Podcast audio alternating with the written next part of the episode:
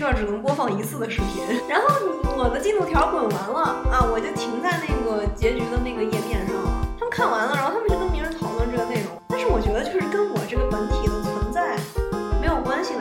虽然说我的微博的那个个性签名一直写的是想要丢掉所有记忆，然后成为过去。如果做出同样的选择，我跟过去还是没有区别的。我还是比较喜欢在站在当下缅怀过去，然后缅怀上好几天。欢迎来到三人漫才。大家好，我是 Polly Polly J。大家好，我是坐在 Polly Polly J 旁边的 Yellow Happy。嗯，大家好，我是 Yellow Happy 的朋友张涵叶。我们今天的主题是虚无主义和存在主义，和存在焦虑。关于存在焦虑的一些闲聊吧，大家多多包涵。对，多多包涵。只是随意的聊一聊这件事情，讲一下怎么样对抗 emo。主要是张涵叶，张涵叶确实。前两天，张涵夜忽然深夜在我们的群里头提出了一个振聋发聩的问题。哎，话说我们啥时候聊聊存在主义呗？我最近有点存在焦虑。对手指，对手指。嗯，最近莫名其妙开始怕死了。还友情的总结了一下，开始怕死了。所以我们就想着借着这一次播客的机会。来聊一聊这个存在焦虑这件事情，哇，好完美的车轱辘话呀！哦，这也是我们第一次做那种就是较为严肃的东西，对，较为严肃的主题啊。是的，终于不再开茶话会了，也不能一直开吧？让人觉得我们三个这么闲吗？其实也很闲啊。高中，我们三个无业游民。对对对，是的，是的。呃，当时是张涵夜先问我们，有点好奇我们三个，呃，我我们两个对生命的看法。嗯，然后就是，尤其是那种唯物主义的死亡彻底消失的那种，他非常的害怕。姑且可以这么说吧。说出来这句话的时候，我是回忆起了我看的美剧啊。那天正好就看到那个美剧里面的角色有有有在聊到这个死亡，想想想选择什么样的死法，然后。然后当时那个角色就说的就是希望动脉瘤爆掉就好了，因为这个是最快的，你啪一下爆掉了，然后你来不及救你，然后你就记了。这个，嗯嗯。那 Polly Polly 老师，你当时是怎么想的呢？啊，我想的就是啊，我就是三次元版本的艾伦耶格尔啊，我要自由。找到墙外的世界了吗？呃，这个墙外的世界对你来说是那种脱离了肉体的禁锢才可以去的吗？还是什么？啊，不一定啊，元宇宙啊，真的假的？OMG！反正就是啊，我我的态度就是，嗯，既然，哎，既然都这样了，那还不如尽自己所能的开心一点，然后，嗯，自由一些。说的很有道理，但是怎么样自由呢？没有办法自由。我心向往之处，处处自由。哇，说得好，说得好，救命啊！太违心了。那那我第一时间想的是那个走车旁的那个什么微信。哦，那个微信。对啊，我太我还以为是什么讽刺。哦，太违心了。啊，那我这个事情前因后果的说一下吧。就是其实我这个问题啊，看似莫名其妙。实在莫名其妙，不是，就是他他其实前因是我跟我女朋友异地恋啊，然后所以他可以简单的归结为我去我女朋友的城市找她玩儿，然后玩完回来以后，我忽觉人生的短暂，我就 emo 了三天，就是这个样子。好长哎，三天。对啊，因为我那我那三天状态状态特别差，就是真有真的在 emo 这件事情，就是会想什么。这辈子好短啊！就就这种这种想法，就是，而且而且他是那种就是这个感觉很微妙，就是就是比如说你平时的时候你啥都干得好好的，应该按理说也不会想到这么莫名其妙的事儿，对吧？就但是，但是我就是那种，比方说啊，我好好的，我我在我在电脑上写个东西，对吧？然后我喝个奶茶，或者我我甚至出趟门儿，然后我在换鞋的时候，我就想起来说，没有人看你写的东西。没有啊，有人看呀。当成一梦，啊！居然想的不是这个吗？不是啊，我就是就是会突然想，哎，我怎么形容这种感觉？因为我现在也脱离出来那种感觉，我努力复现一下。比如说脱一下鞋，比如说我当时啊，我系我系个鞋带儿，对吧？我就我就会可能我就会想说啊，没准儿我就是永远不知道我哪一次系鞋带儿就是我最后一次系鞋带儿了，我永远也不知道这件事儿，对吧？然后然后就是可能我这种体验，就是不管是什么体验，不管是呼吸的体验，还是看东西的体验，还是晒太阳的体验，就都是就是有一次就少一次。然后就算是我什么也不做，就是这个人时间还是会一秒一秒一秒一秒的往前走，对吧？然后我剩下的时间就会越来越少，这个是由不得我决定的，就是就是我我我我有就所有的这种体验，就它都是有限的，就是就是不管我怎么说，我都被动的往前，然后不知道什么时候就会所有的一切都会消失，就是我任何的体验都会消失，就我总有一天会再也体会不到就所有的事情。然后就这件事情还还让我蛮恐惧的，就我我基本上那几天那三天就是一想到这个事情就会瞬间陷入 emo，然后开始恐惧的的刷手机是吗？差不多吧。然后就因为因为那个啥嘛，手机不能停，啊，就是一部分是因为我有网瘾，一部分一部分是因为我我我要去找人聊这件事情啊，对吧？我想听听大家的答案都是什么，然后我我就理所当然的也去烦你们了，啊。然后我一开始为什么会想到这个呢？因为因为就是我去找我对象玩嘛，就就很开心嘛，对吧？当然，但是很开心的同时呢，他又过得很快，然，后我就会，我就会不禁，我就会想，就觉得这个东西，就我这短暂的这三天，就有有一点，有一点像我的我的人生一样，就会不会我的人生也是这样？就是我不知不觉的，在我不知不觉的情况下，就是我一边开心着，一边享受着这一切，然后不知不觉它就结束了。然后我回过神来的时候，我就已经坐在回我家的高铁上了。就这种感觉，我我觉得还是让我蛮恐惧的啊。当最初的起因应该就是这样。然后以梦了三天，就其实也没有，其实也没有得出什么结果来，就也没有得出什么答案来。非要说的话，可能就是想这个问题想麻了吧。毕竟人都有一个阈值，嗯，就想多了，就也就也就麻了，就慢慢的从这个状态里面，哎，走出来了。好厉害，好厉好害！厉害，真的就是麻了。因为因为你三天的天，你天天想，你把你关房间里也没啥别的事儿，天天想，那那不就什么自我隔离呀、没有啊？那我确实没事儿干啊。只能刷手机了。嗯，毕竟无痛批奏折的地方可不多呀。网瘾。然后，那么我现在把前因后果都告诉你们了，对这件事情你们有什么看法呢？这个人人生就就所有的体验都是这个，确实是经历一次就会少一次的。是这样的。但是你不是说去薯条搞点码头吃吗？你为什么在翻聊天记录啊？对吗？不是有一个那个虚无主义和存在主义之间的那个表那个梗图吗？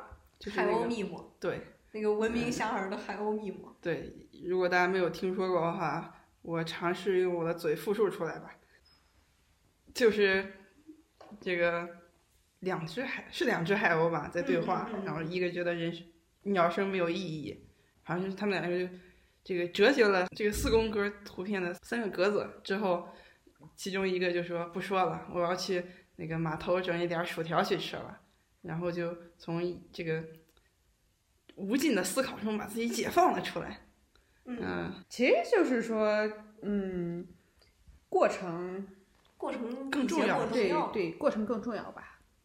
我觉我觉得这个就已经不是说，就放到人生这个尺度上，已经不是说过程比结果重要了，基本上就是过程就是一切这种感觉。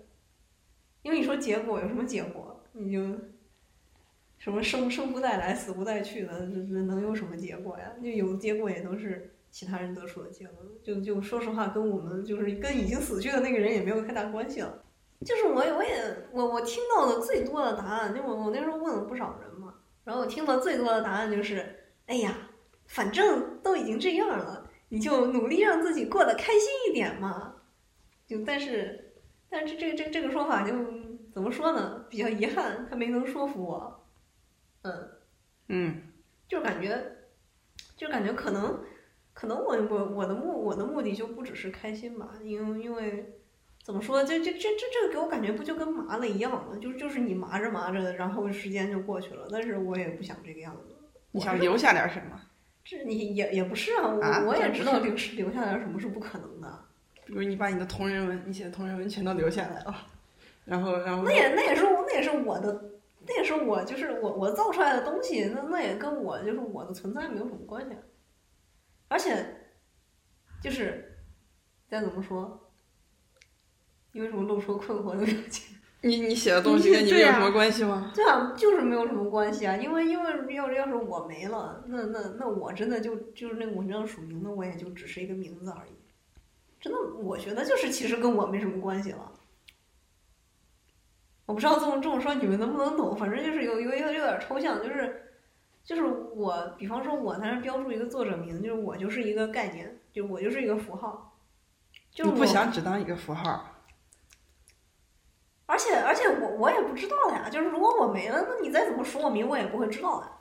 就是我们假定的前提是那个唯物主义的死亡，就是意识消散，就是死后无知嘛。你要说死后有知，那是另外的说法。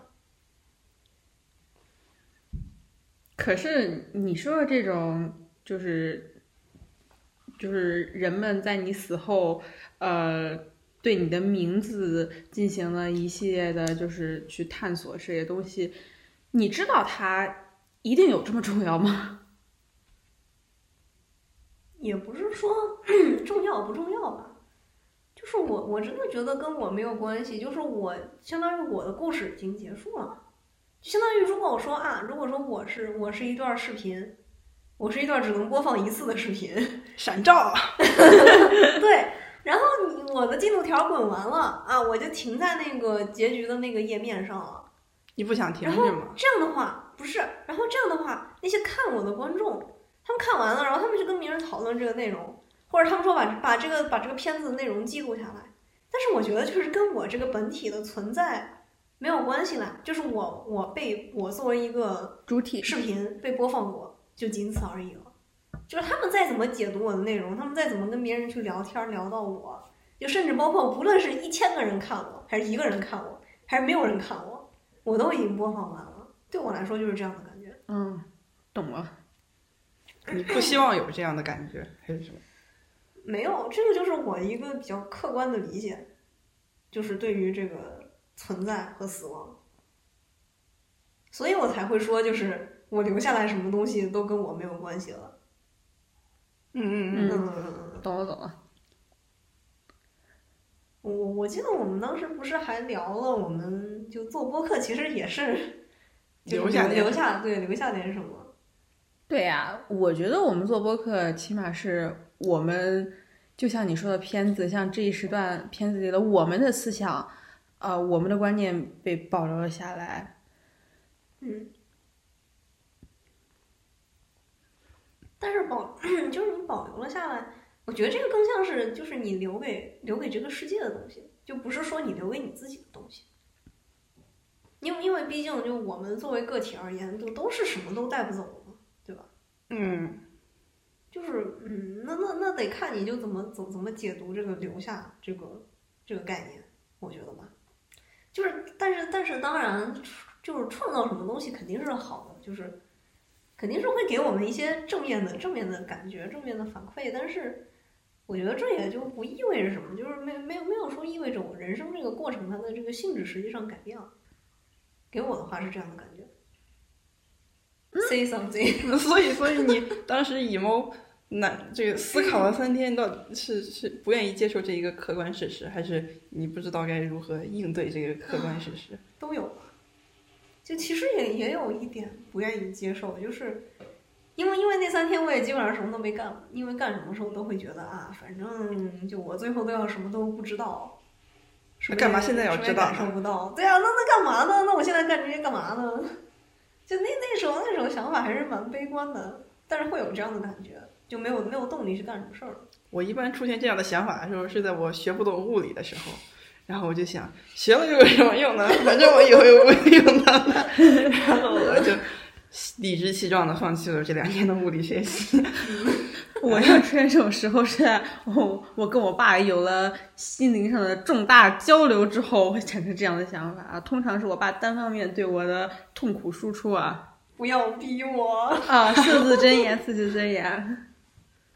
嗯，但但其实大家都说嘛，就是既然大家都知道有一天会消消亡，那也不可以一直活在这样的阴霾之下。对，其实我得到的大多数答案都是都是像你这样的观点，就是既然时间是有限的，那我们就每天都开心嘛，对吧？我们就尽量的多开心一段时间。但是但是但是就有一点有一点没有办法说服我，就是会觉得会觉得其实开心跟不开心也没有太大差别，因为毕竟是主观的感觉。但是我我在客观上是会消失的，会给我这样的感觉。而且谁也没有规定，就是你感觉开心、感觉舒服就是好的。说得好，张老师，说得好，我感觉可能会有一点，听起来有一点杠精。你就好像是那种到百度上搜搜搜解题思路，然后这个解题思路你非常的不爽，然后你点了个踩，然后点了好几个踩。但是主要是呢，它是一个开放性问题啊，它要是没有一个准确的答案，那那我点彩也可以。我知道，就是就是所有人的思路都让你这个太不爽了。对你来说都但是觉得但是我尊重大家的想法，就是如果你们有一个什么逻辑自洽的观点，那肯定是可以，就对你们来说自洽就是好的。啊，其实我一直想的就是，啊、我们处于一个三维的世界嘛。其实如果到第四维的话，是可以跨越时间的。但是我我其实一直想的就是，我是怎么劝服我自己，就是啊，我终有一天会死去，而我无法得到一些东西，就是留给我自己的东西。其实我是觉得，在我们这个时代，起码是呃，按照我们平均寿命。到我七八十岁这个时代，我们可能无法从三维知道四维的世界是怎么样的，所以我们无法跨越时间，我们无法在时间的一条轴上往回走，甚至是往更远的地方走。既然我们的科技达不到这个水平，那我也没有办法了。希望以后的人可以跨越时间来找到我。生而为纸片人，我很抱歉。说的好，就是其其实我也想过啊，就是可能对于高更高维的意识来说，我们的这些生老病死对他们来说什么都不是。是我们毕竟是三维人，想不到四维的世界。有可能对他们来说，就我们就像是一一一本随时能翻的书一样。所以，要不然来学物理吧。我靠，学不懂。一开始学我就陷入了悲观，我就感觉我好像在经典力学方面，我都跟牛顿之间好像有什么深仇大恨一样。嗯，哦，我还跟我一个学计算机科学的朋友聊过这件事情。他建议把你放到元宇宙里。Nope 是那种就是对于生命这个形式就是比较悲观吧，就可能会觉得人生没有没有什么意义，一切都没有意义。但是他是就我也不好形容，我也不好就这么概括他的观点。但是他反正大家知道他是他是比较悲观的那种就行啊，但其实我我也是悲观的。就就也没啥。嗯，嗯，就是就是我们有一次聊到生命来着，就我我我还觉得生命还蛮神奇的，因因为因为在我贫瘠的物理学知识里面，我我听说过生命是那个啥，就反反熵的嘛，嗯，就生命会就是逆逆熵增嘛，就是它会它会以一种那种，就是啊怎么说呢，我不会说了，快搜一下毕，竟我是一个文科生啊快，搜一下。没有，反正就是给我的感觉就像生命是那种逆着宇宙的运行规律存在的一样，就感觉很神奇。但是你还是会死呀，对所以你才是伤减。所以我就会觉得这就像是什么注定的一样，就是因为就就恰好是因为生命是逆着这个规律，就是逆着这个上熵增的规律而存在的，所以就代表它肯定会消亡，就给我是这样的感觉。呃，我就我就跟我那个朋友聊这件事情的时候，他就给我指出了一件事情，他说其实其实这个就是这这这个这个过程也没有什么特别了不起的，因为。它是以就是其他东西的那个熵增的速度加快为代价的。是总体其实还是熵增的。对对，就，哎，怎么怎么说呢？就会就会让我有一种是从外界吸取东西来维持我们生命的那个正常运作，所以就注定它只是一个过程，就总总有一天会到达一个结果。就感觉就我那就我那天想这个事情，然后让我更更更加的悲观了。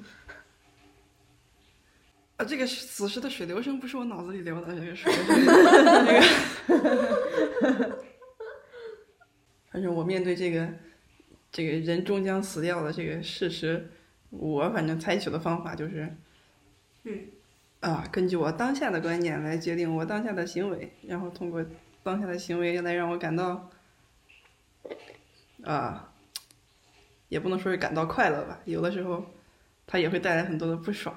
嗯。就是这个，就是我面对这个客观事实采取的方法。现在反正怎么做，反正都是无所谓的嘛。就是相当于就像像是那种那种，比如说文字游戏那种，就是给你两个选项，然后你选一个，它那个结局不是会变得不一样嘛？嗯。但是最后的结局就是就把把我的生活比作的话，就是最后的选项，无论我怎么选，最后的选项都是死掉的。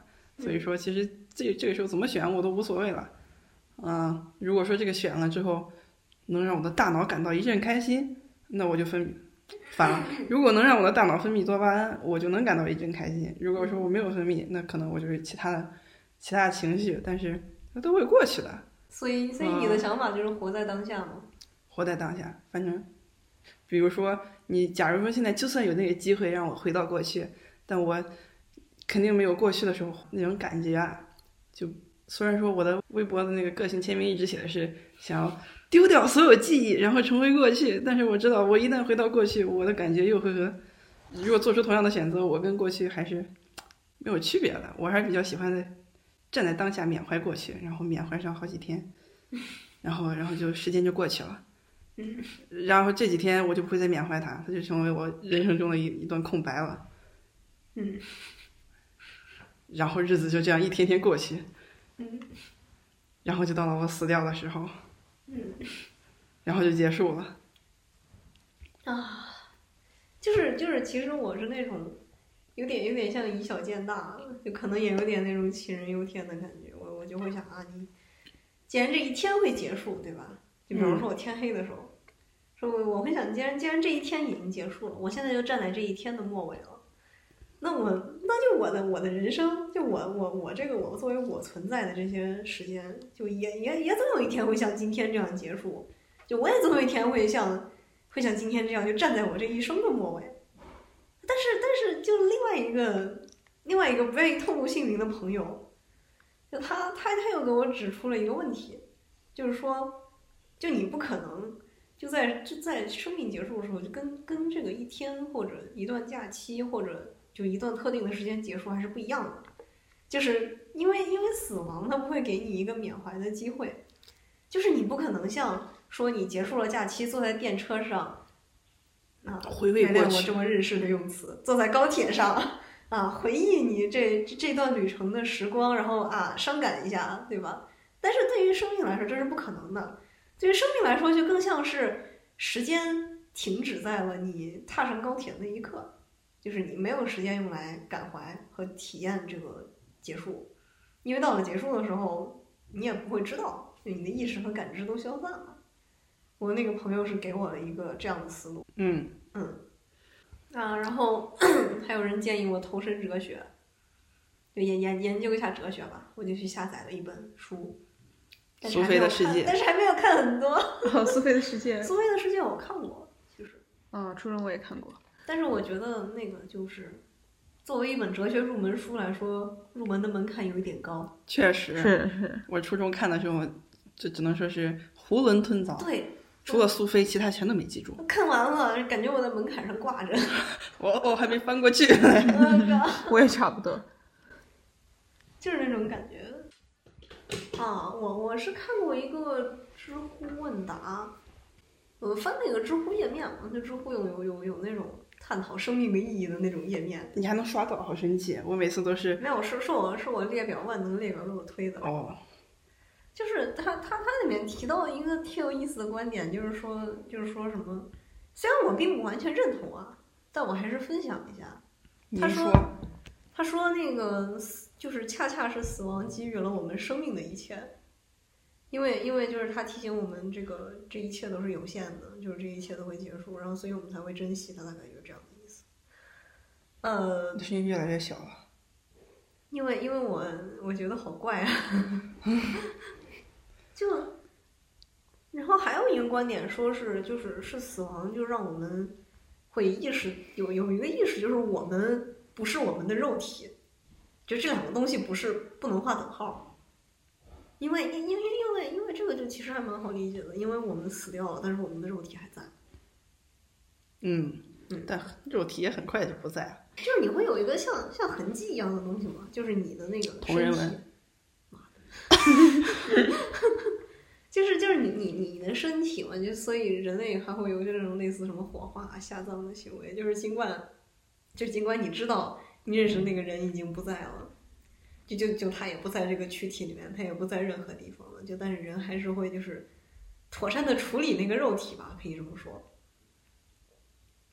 就是我觉得这个这个观点还是蛮有意思的，但是不知道为什么给我一种嗯。呃，一种被生命 PUA 的感觉，所以不是很认同。我我其实我在想，我在我在捋这个你被生命 PUA 的这个概念，生命怎么 PUA？就是因为，也不是说被生命 PUA，被死亡 PUA 啊，对对不起说错了。就是，嗯，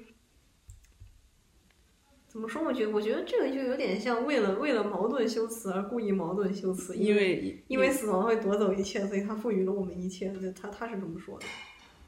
嗯，觉觉得觉得其实并没有让我 get 到里面的这个逻辑吧，对这不就是一种活法嘛？就差不多。就是这个什么，因为一切都是有限的，然后根据中国有一句古话叫做“来都来了 ”，对吧？所以说我们就好好做点啥，然后这样一切就有意义了，有意义了，那我们这个就这个叫物有所值了，对吧？嗯是这大概是这个意思吧？你在物化你自己。哦，我不知道，我一直、哦我一直把自己当做一个符号来看的。啊，原来你是一个符号啊！你们你们有谁看了那个《妈的多重宇宙》？我还在骂妈的夸克网盘，我找我找到了那个资源啊，它在夸克网盘上，然后我想投屏，它投不出来，我就懒了，我就想我就懈怠，我准备挑个良辰吉日来欣赏一下，因为我看到的这个评价就是不算多，比较两极分化吧，就是有一些说是它只是触碰到了一些呃这个华裔的一些这个生活的叫他们的痛点，但是对于真正的东亚人来说，这只是一些细枝末节而已。所以说，就是假如说每一个艺术作品都要有一个意义的话，它并没有达到什么，就是妈的多元宇宙根本就没有带带来什么，就是改变性的力量。但是我本人这个并不在乎这个作品，嗯、到底能不能带来任何事情。但是，呃我虽然这么说着，但是我的内心经常会 PUA 我看的每一个作品，然后在内心偷偷评价他们到底能不能给我带来什么，能不能给所有人带来什么。所以说，呃，我还在我还在改变嗯，我这个表里不一的人格啊，呃，然后就一直攒到现在。我看了，但是我觉得就其实要我说的话，中等偏上。就是我也不是那种会觉得就电影会真的给我们带来什么实际的解决方案的那种那种观点。就因为因为因为它可以只是展现问题啊，它可以只是探讨，比方探讨这个问题，它也没有必要说非得给出一个答案，它也没有必要说啊非得给出你一个什么啊东亚有毒的原生家庭教你如何解决，那就是一个工具书了，它就不是一个电影了。嗯，是的，但是它它里面其实聊了一些那个关于虚无主义，就是啊算不算剧透啊？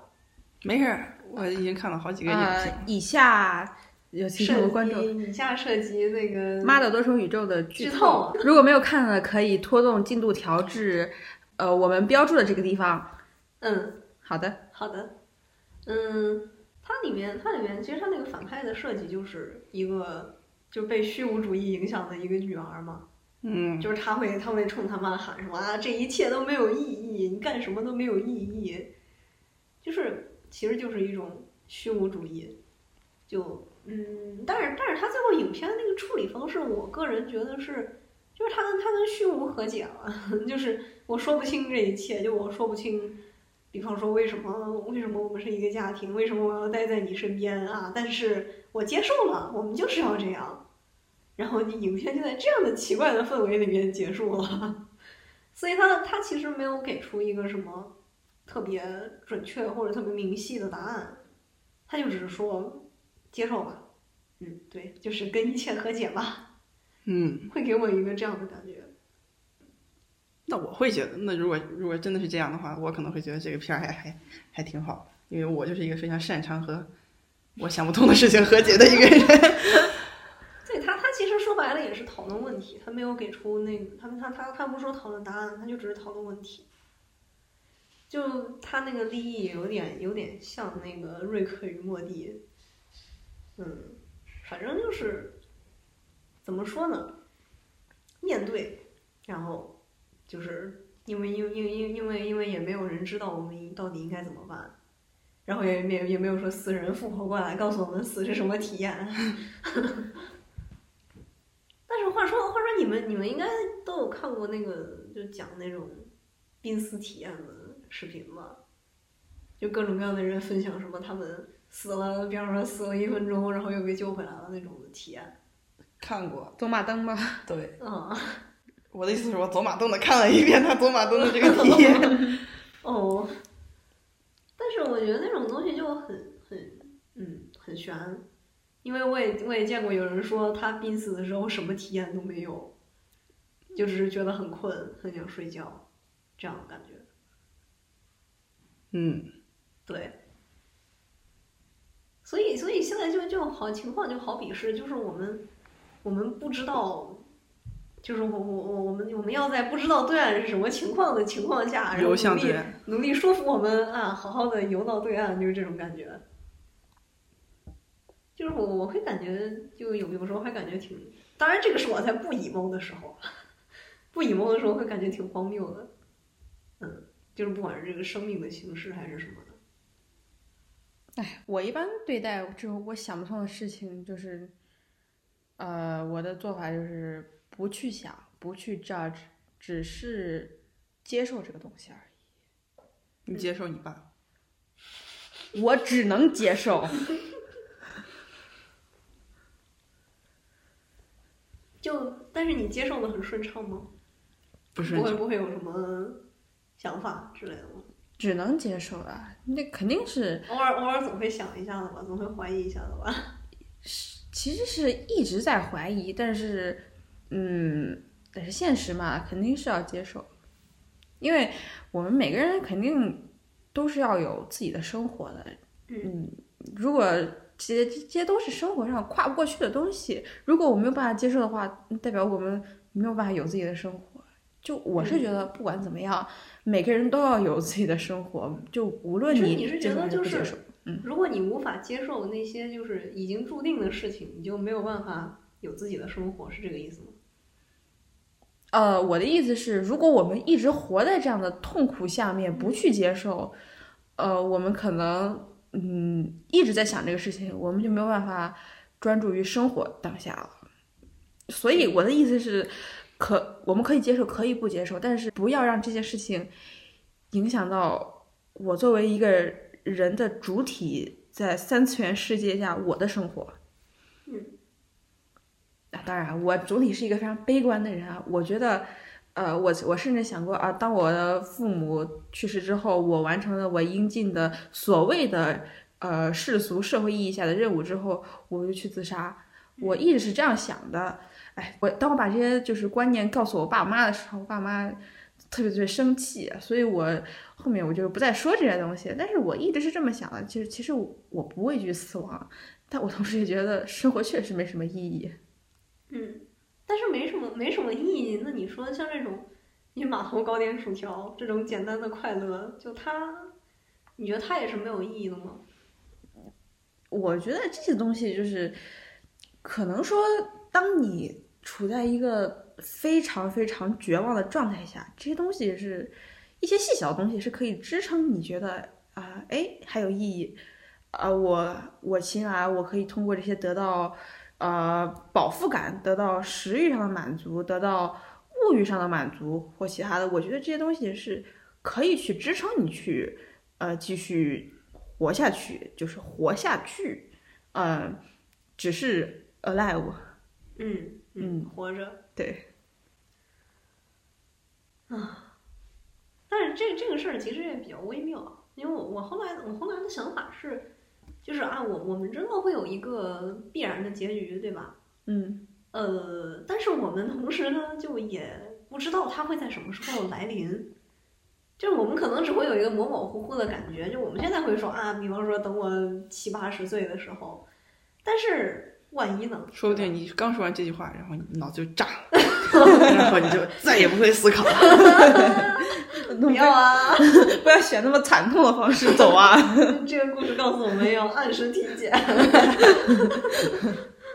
嗯，就是所以这个事情就很微妙，就是你知道会有一个结局，但是你又不知道它什么时候会来临。所以说，这是否就意味着，就是在我现在存在的状态和那个结局中间，其实隔着一个理论上来讲无限的时间。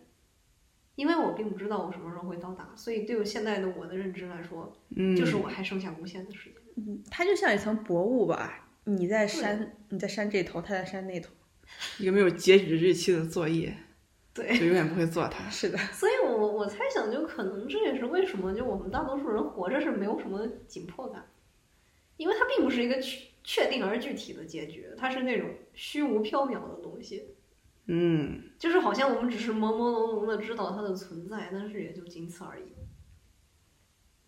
嗯，对。然后我们人类是肯定是对这些东西未知的东西有恐惧，但是更多的是好奇嘛，所以我们会不断的去看，呃，去探索，去呃靠一些非唯物主义的一些东西来安慰自己，或者是呃像你说的去看一些什么濒死实验之类的来探索到底那个结局是怎么样的，我们会经历什么，最后结果又是什么。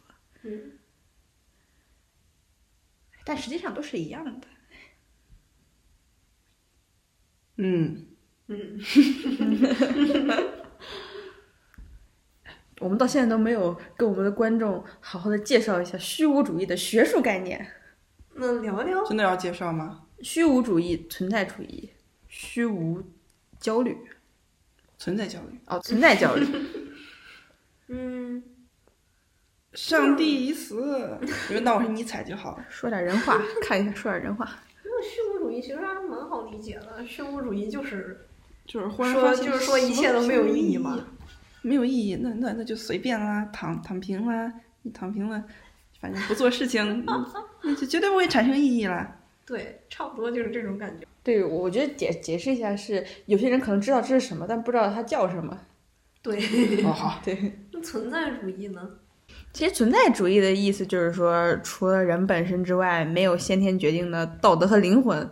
呃，道德和灵魂都是在人存在中创造的。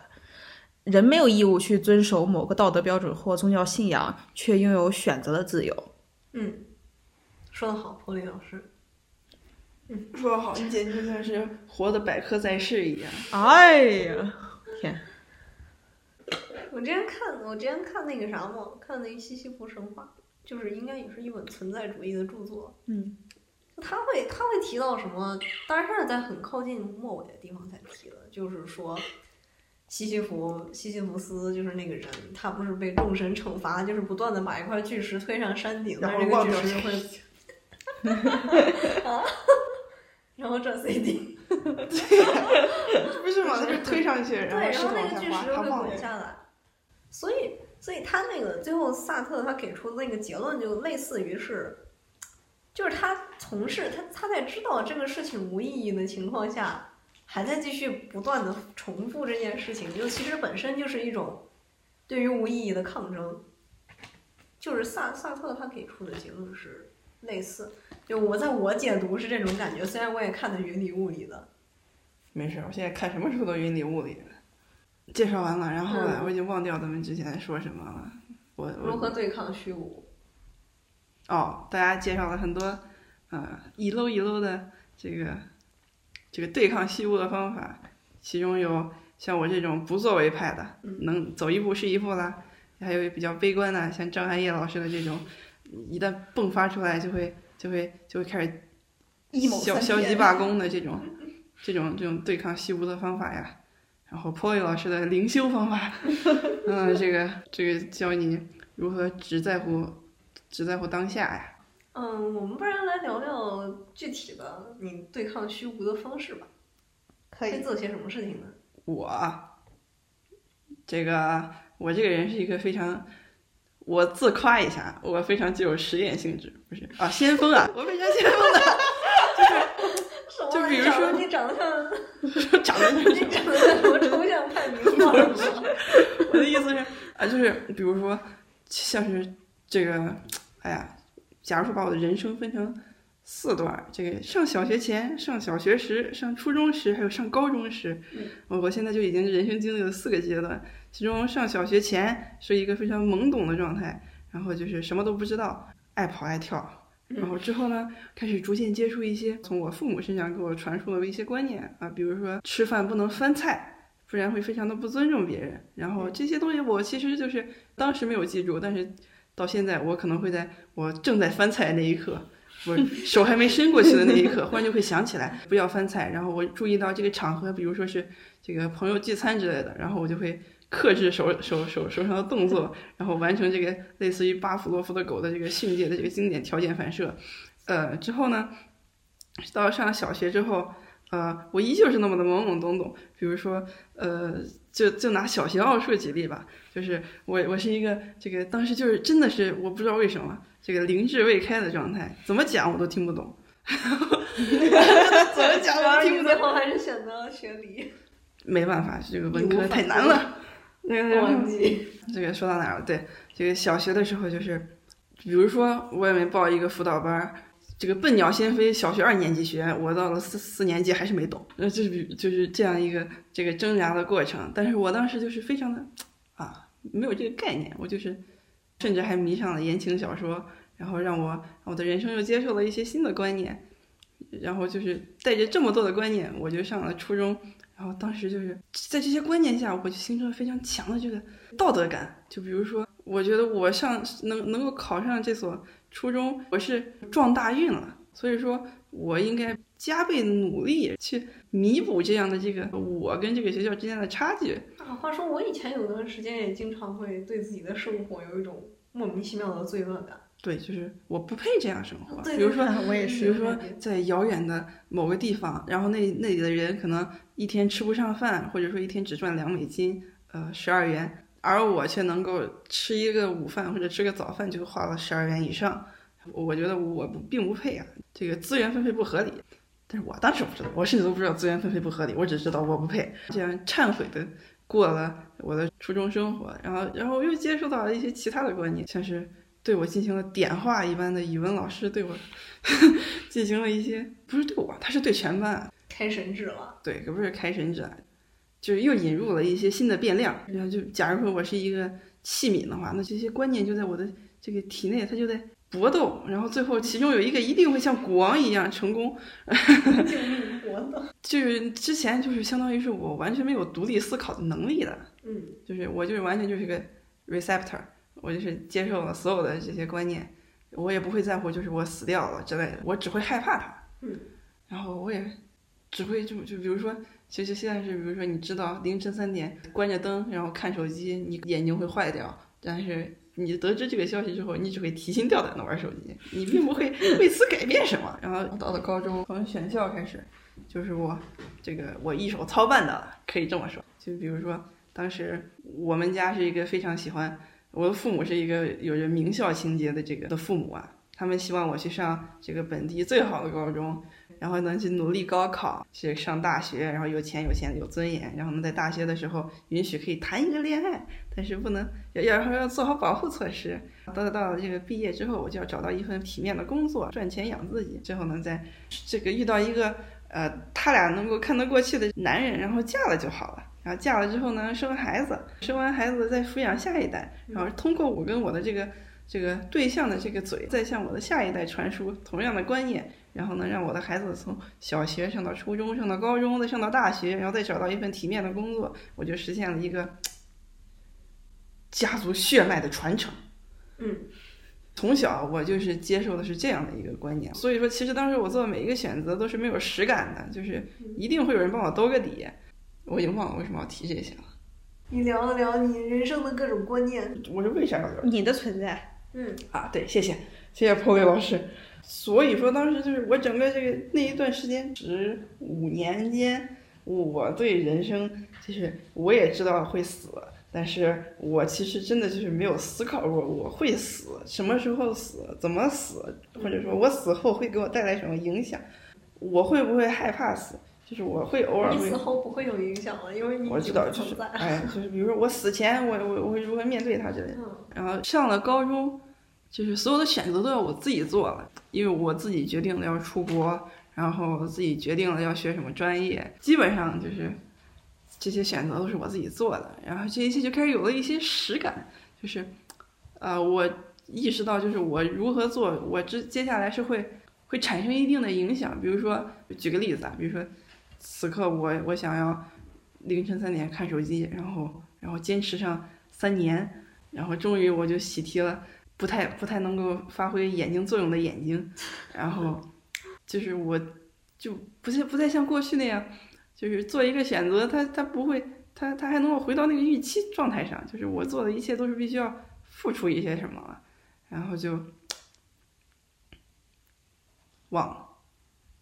你就开了神智，倒也不是开了神智啊，我就我就意识到，其实有一些决定啊，就比如说那些观念啊，都无所谓的，我我不会在乎那一些观念，然后就是，所以说我我就没有必要按照他们的想法去过，嗯，所以说我我就会形成了一套自己的这个想法，就是爱谁谁，反正都要死，就算我不知道什么时候死，但是这一个这一刻，就是我自己要定一个什么目标，无论说是按时完成作业，或者说是做完这个我会我会开心，我会高兴之类的，就是以一个目标，这个小目标，就是这就是我的利益，我做的这一件事情，我的利益就是让我怎么怎么样，然后我再去做它，嗯，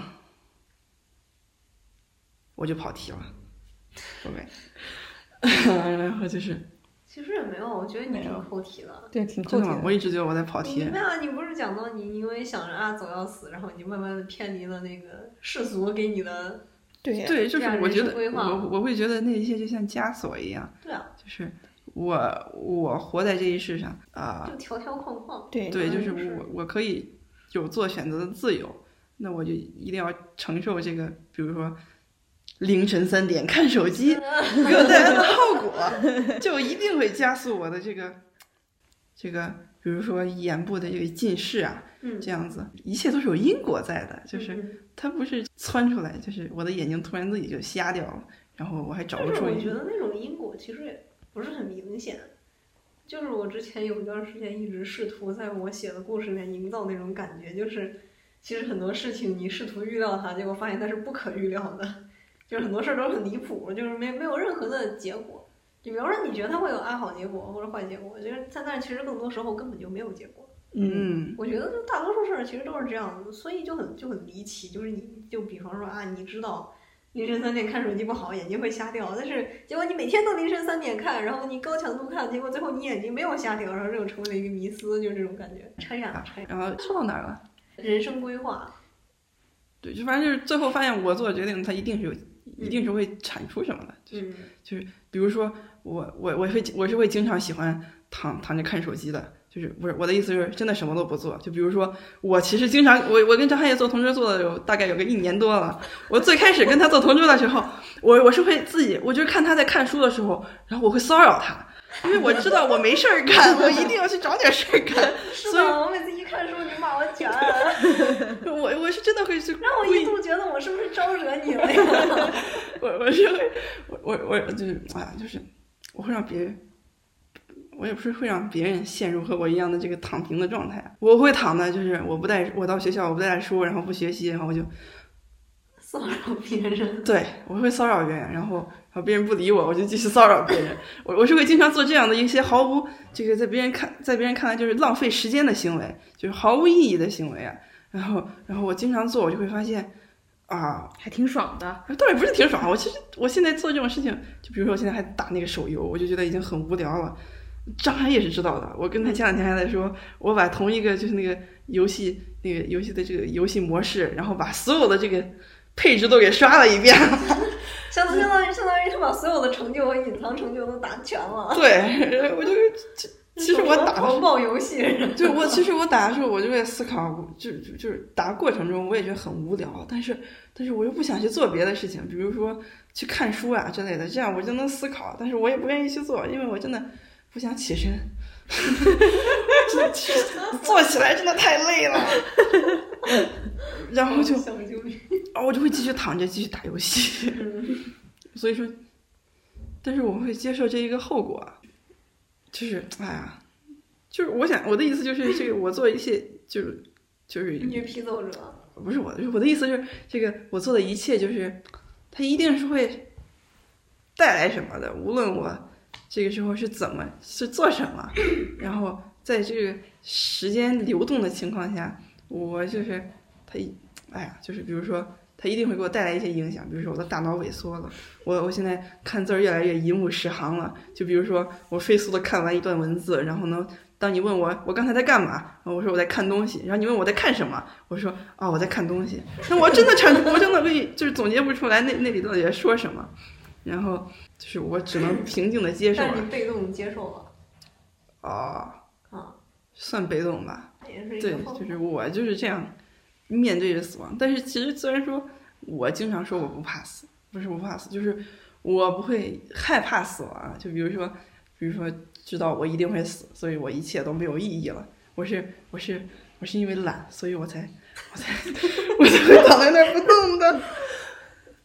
但是其实我是会害怕死亡的。比如说过马路的时候，有一辆车快开过来了，但它好像没有停下来的意思，那一刻我也是会害怕的。就是，我也害怕我那一刻真的被撞死了，然后，然后一切就结束了。我觉得其实大家都是这样，嗯，就是我说说是无所谓，但是其实还是会口嫌体正直。因为求生是本能啊，对，这是一个本能。呃，我也没有打算对抗它，所以我现在心安理得的等死。呃，就是就是按照一个东亚人的这个印刻在东亚人的 DNA 里面的这个。这个情况来看，我应该是要非常努力的上一个好大学，然后去找一份好工作，再完成一个生命的循环。对。哎，我为什么说这个？我忘了。等一下，我我好像。你的人生信条。哎，不是这个。对不起，我的这个。没关系，我原谅你。谢谢你，张张牧师。就是你，你存在嘛？存在主义嘛？就是。呃，你没有天注定的道德或灵魂，你有选择自由。对对，就是他比较他比较悲观的一面，就他很多时候存在就只是存在本身。我之前看那个余华余华老师的那个《活着》的书评就有说到嘛，嗯，就说有时候就是你活着，但是你被磨灭掉了所有激情，然后你对生活也没有期待了。就相当于你已经受了各种各样的重大的打击挫折，就相当于你现在已经什么都别无所求了，就已经什么都不要了。但是你还是活着，就你只是单纯的活着这样一个状态。就解读他那那本书的书名，然后包括很多就是那个日本的那些作品里也会出现一个我觉得非常日式的感叹，就是生而为人，我很抱歉。不是。就比方说，A A 说什么啊？但是这一切都没有挽回余地了呀，那我们现在怎么办呢？然后 B 对 A 说啊，没事儿，起码我们还活着。我觉得这是一个特别经典的感叹，就很多作品里面都会有。就是阅书无数呀，读书无数呀，像我就总结不出来，因为我真的好久没有看书了。我是一个 文科生呢。嗯，临在状态，不去 judge。啊。总结下来就是，我既怕死又不怕死，我做了选择，我不会再就是我不会再去回忆，就是嗯，我本来想说像张翰叶老师那样开始思考人生，这这个方法是不是他不得劲儿呀？他他好像并没有解决到我内心内心所需啊！我我是不会这么想的，我会想着，嗯，来都来了，对吧？然后做了就做了，就比如说我现在我，比如说我当时这个入学刚入学这个我选的学校，我很痛恨它，因为我看就类似于大众点评上面的所有人都在给他点彩一样，然后我就有点后悔，我是不是接下来三年就要就要在这儿，然后 然后在这在这蝇营狗苟，然后然后就度过了这三年，然后呢，那你然后现在来看也确实呀。但是就是自己的选择啊。对啊，就是而且别人的这个这个这个评论，它是带有主观性的。嗯，其实当我在这儿生活了三年之后，我发现脑子有病的确实只是一小撮儿，甚至还没有他们评论里面说的多嘞。就是主要是上行上面上面提了个政策，下面不得不实行，然后然后所有人都是社畜，出于一种无奈。对，出于一种无奈，然后但是所有人都有他这个其实我就感觉大家待在这个学校是出于一种无奈。对，所有人都很无奈的在执行着一个命令，然后所有就比如说上面说所有人不能点外卖，然后呃领导说所有人都不能点外卖，然后老师就得给学生说这件事情，然后然后可能会有一有一些人觉得这是这是这个老师然后定下来的，就会就会开始痛恨这个老师，就嗯，就从从这三年我就意识到了这个还是得要去自己亲身经历这个自己的做的选择呀，不要就是不要看着那个。比如说影评评价知乎知乎回答，比如说说强烈不推荐，然后然后我就但是你平心而论，大家也都很羡慕那些成功逃走了的人。啊，那倒是，但是围城吗？啊，嗯说的好，谢谢侯伟老师。嗯这个就是外面的人想进来，里面的人想出去嘛。嗯，这个这个是啊，没错。嗯，就像我现在问那个从咱们学校转走的那个那个同学，他其实在那边待的就是真的是物理层面的卷，呃，不是物理层面，精神层面上的卷，所有人都在努力的学习，然后拔高分数线，成功的让所有人都变得非常的累。就比如说满分是多少分，哎，就就感觉他们好像马上就要就要参加一个国外的高考一样，就是就是国，外的中国版高考了一样，就是他说他现在就非常的累，每天写作业、写写论文之类的，就是他觉得他本来在本来在原来这个学校他是可以躺着的，但是到那边之后他不能躺，因为你一旦躺了，他他他他所带来的后果你承受不住呀。就是他去去的时候，录到那儿的时候他是非常高兴的，但是现在就是又爱又恨吧。是可以理解，可以理解。对，其实我们谁都不知道，如果我们当初做的是另外一个选择，会是怎么样。只能通过自己的，呃，所看到的别人是就是选择这条路之后的结果，来以此来推断，如果我们自己选择这样的结果，我们可能会是什么样子的，我们的心态，我们的做法。比如说，假如说我这从学物理的那一刻就好好学，说不定我现在就是物理专业了。天哪，物理专家 哎呦，好害怕！但是我没有啊，啊！但是我也不会。但我好像真没想过这种事情。啊，我觉我觉得学不会物理可能是你的天性，谢不谢你 做出的选择。小时候我小时候其实不怕死来着，我小时候看的可开了。小时候可外向了，擅长是能 在小区跑两圈儿。最擅长的是交朋友。哦天哪！我小时候不是有段时间那个闹禽流感吗？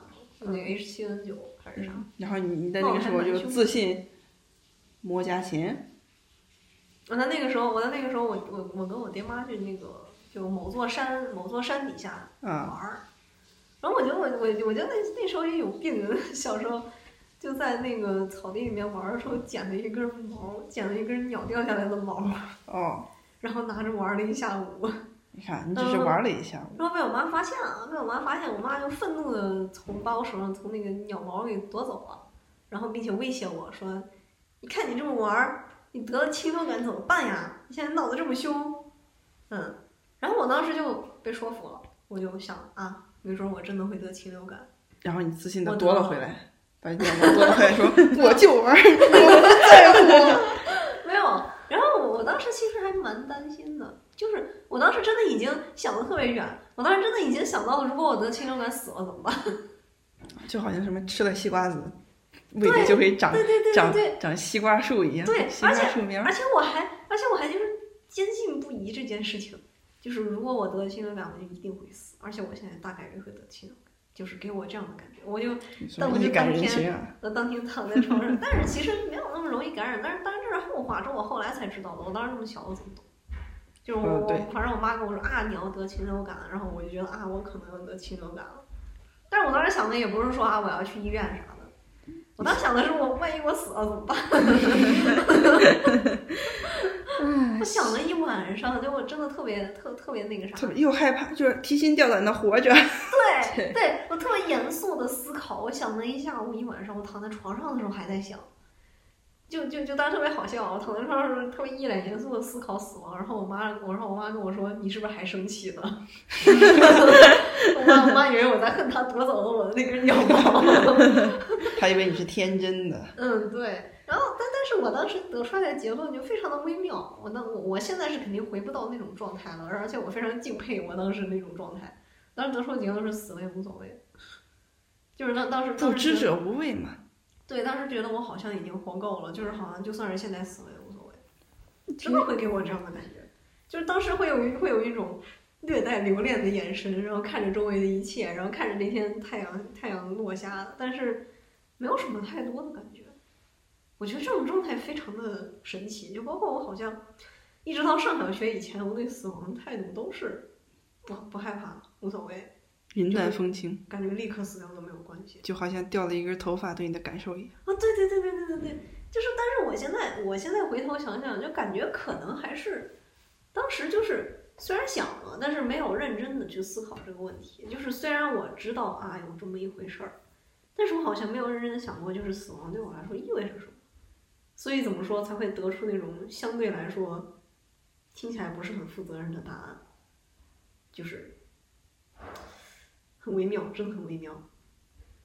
嗯。后来慢慢的不知道什么时候起就，就就也像大家一样怕死了，这种感觉。我是我是我是觉得小时候是接受不了，就是哎我的家人有一天会死掉，我小时候接受不了这一点，但是。我从头到尾，我一直就从小都能接受我自己总有一天会死亡，因为在我眼里，可能死亡这种事情在我这里视若无物啊，对我来说没有什么太大影响，反正我都要死。嗯，但我的亲人不能死，对，不能比我先死啊，是这样的。他们让你后死，你也不可能知道。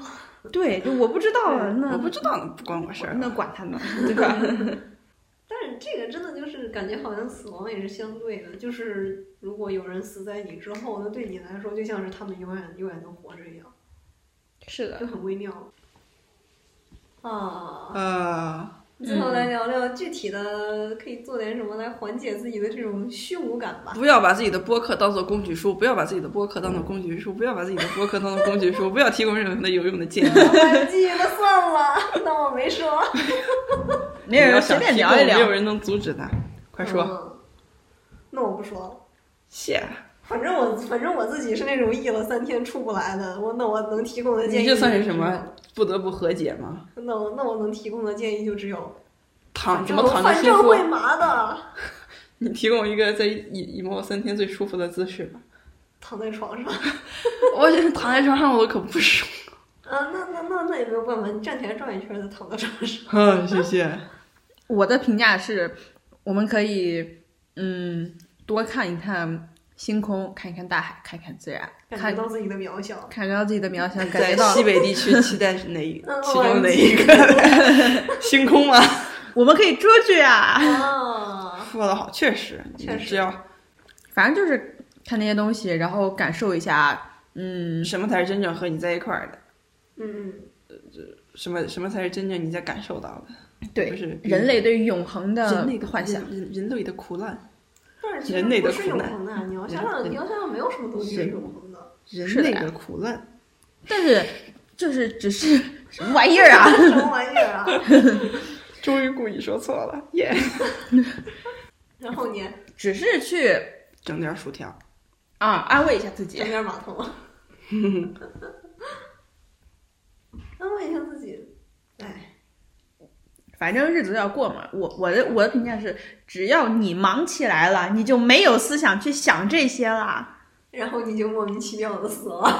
对，就这样忙也一天，闲也一天，就这样过了两天。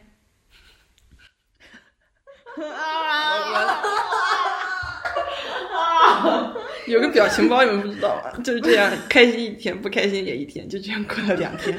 我我申请季等 offer 那几天就是这样，最后剩两天的时候，我就给自己发这个表情。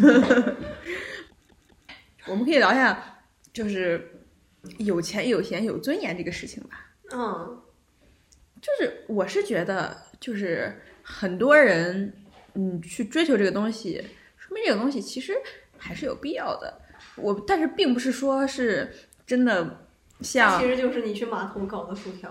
说得好，说的好，你一说到这个有钱有闲有尊严，我就会想起我那个亲爱的妹妹，她就是我们家可以说是这个他在笑出了有钱有钱有尊严的人，因为他是想学纯艺的，嗯，所以说我们家所有人反驳他的借口就是，反驳他的理由就是，学了之后没前途，找不到工作，你找不到工作以后你拿什么养你自己啊？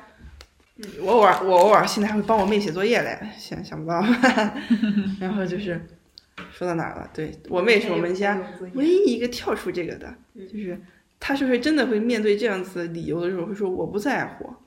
他说他他想学纯艺的唯一理由就是我不我不想被甲方指使，我不想当乙方，嗯，就是他不想被被迫接受什么，我要一个五彩斑斓，我不想给人家画出一个五彩斑斓的黑，就大概就是这样子。嗯然后问他你把后果考虑好了没？他说他考虑好了。那他都说到这个地步了，你也阻止不了他嘛。就是哎，就是你也没办法让他重新回归你给他规划的有钱有闲有尊严的道路上。哎，我还是觉得你就你在理想和这个世俗的追求上面做好平衡就好了，就是也没有说到底绝对的哪一方比较重要。对，这是你个人偏好啊。你连你的系统设置都可以设置字体大小嘞，你的人生为啥不能设置哪个更重要嘞？像我就是喜欢有一栋房子，有一栋啊，有一间房子，然后然后我可以住在里头，然后我生了大病，我可以去医院享受到，我就我就可以有病就能及时的治到嗯。啊，然后抽卡的时候不用顾及钱，嗯，就可以了，挺好。去。但我我我有时候觉得很荒谬啊，我又觉得很荒谬。你每天在都觉得很荒谬，谬，张老师，我有的时候都不想叫你皇上，走折子屁股。就是就是感觉啊，我们就既然时间又是有限的，然后又是又这样又那样，然后还得努力的活着，还得各种辛苦，各种被 PUA，各种 PUA 别人，就觉得想想真是荒唐。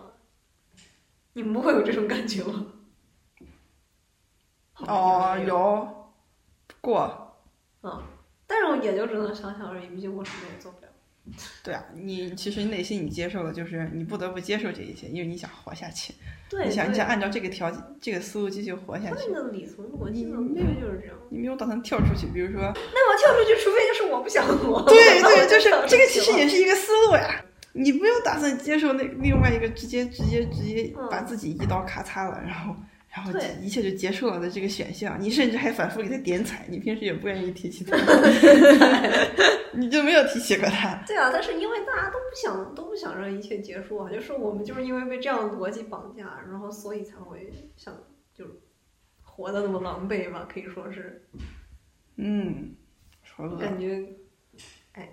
反正我是觉得，就是什么所谓的我在看一些观念，我就是我们做这一切，只是我们这么努力，只是为了有更好的生活，追求有钱有闲有尊严，这是非常非常非常重要的事情。我们一定要怎么样？一定要追求那必这样然是不能。就我是觉得我很不喜欢，嗯这一类的。但是有时候我又在想，就是我要是真没钱，真没闲，我好像也不行，对也不行，也不行，过得也没有那么开心但。是我觉得他也不能说就是把这把这些东西放到一切之上？我的意思就是，你不能那么魔怔啊，啊就是一直在追求这个东西。唉但是你说没有又不行，对就就这个就真的很微妙。对，啊，还有还有一个事儿，就就是有时候会感觉挺无力的，因为就是怎么说，我们都是我们都是个体嘛，对吧？就是我们就根从根本上讲没有办法感同身受的体会别人的感受。嗯，就虽然可能有些人共情能力强，就就比如说我，我泪点超低，我看每一部电影都会哭。我小时候是，我现在已经铁石心肠了。他他他分啊，但是其实没有区别，就是共共情能力再强，那超强，但是也没有办法做到就是感受到别人所感受的东西一模一样的东西。对，没有真正就是说白了，就我们还只是就是单独的个体，我们跟其他人没有办法就是像同甘共苦一样的感觉。所以说，就就由这个逻辑，就也可以，就你也可以感受到，我们其实对别人的死亡是冷漠的，就是相对来说，因为他说到底不是发生在我们身上的事情。就我觉得这件事情真的真的还蛮无奈的，就是虽然这这件事情对所有人来说都是，对大部分人来说吧，都是一个非常严重而且非常必然的，自己你必须得面对，你就想办法接受的一个东西，就死亡。但是可能你看别人死亡的时候，你不会有什么太多的感想，尤其是看你跟你素不相识、没有什么联系的人。是你甚至看到那个数字，你只你也只会说哦，这么多人，就是对啊，就我觉得这这一点真的是就还就还挺无奈的，就每一个个体，就是不管是大的感受还是小的感受，都没有办法就是完全的传递到另一个个体上面去。嗯，这个是我由那个虚无联想到的一个东西，就是会我偶尔会这么想一下，但是好像也只能接受。总结一下，总结一下，人生的活法有很多种，你可以选择你最喜欢的那一种，不要被别人吓到了，不要被不要被点赞量最多的那个方法给吓到了。但是你的选择终究是有限的，对，就是有有限性吧。哎，把你能想的东西都选刚上刚，说那么一大通，其实想说的也就是有限性。人生多这叫什么无常啊，大肠包小肠。我们今天聊了聊了一下我们各自的那个处事方式啊，还有我们对待死亡的想法。就如果有那个有相同疑惑的朋友，或者有像我一样连着 emo 了三天的朋友，可以怎么说呢？以我们的这些想法作为一个参考。但是怎么怎么说，大家还还都是要有一个自己能说服自己的答案。对，对，不管你是选选择乐观的活着还是悲观的活着，但是起码你都是在活着呀。对呀、只要活着，留得青山在，不怕没柴烧啊。反正还是那句话嘛，啊，起码我们还活着呀。对呀、嗯你还是得接受。你还在戴口罩听着这么悲观呢？，Don't judge。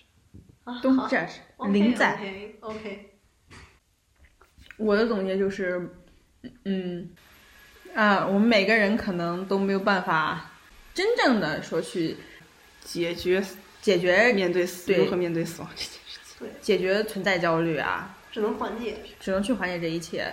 但是我觉得，可能在这个时代，大家普遍推崇的就是，嗯，要快乐，嗯，哦，奶头乐确实，就是可能，呃，真正的说是去当痛苦的苏格苏格拉底，也也不是一种较为推崇的做法吧。但是我觉得也不是绝对只有这两个选择，对肯定有介于二者之间。对中庸一点啦。对，毕竟我们不都不是每个人都不是二极管，肯定，当你去做一些能让你感到快乐的东西的时候，你肯定是快乐的狗。你肯定是能感受到这种快乐，能感染到你的。但是当你去思考的时候，嗯，肯定这些东西还会，嗯，像洪水一样侵袭你，让你觉得啊，怎么办呀？没有意义。那我接下来我我的人生要怎么过？哎，但其实哎这种事情很正常，但是我我觉得可能更多的时候就是，嗯，我们不要停止思考吧。嗯，只要去在一个相对理性的状态下去思考这些事情，并且考虑到可能的后果，如果你能接受的话，我觉得一切都是值得去做的。不要试图在凌晨三点理清你的生活。毕竟我们很渺小，不如去看一看星空大海。不如去整点薯条。但是主要 我们现在能说出这种话，也还是因为我们是高中生嘛。嗯对我们本来就是高高中生生啊。对呀、我是高中生，啊东西给点优惠，对啊，最好免费 就。是如果如果 处在其他是高中生，段的人，倒贴五百。好贪心啊！就是可能处在其他阶段的人会这个对这个事儿又会有不同的见解吧。对，我们也只是就是给大家讲一下我们是怎么想的，嗯，没有办法去按照，反正他们也点不了彩。嗯，那我们今天差不多就先聊到这里。真是时光飞逝，岁月如梭。三人漫才的又一期节目节，又一期节目，就这么水完了。对，水完了。好的，那我们下期再见。下期再见。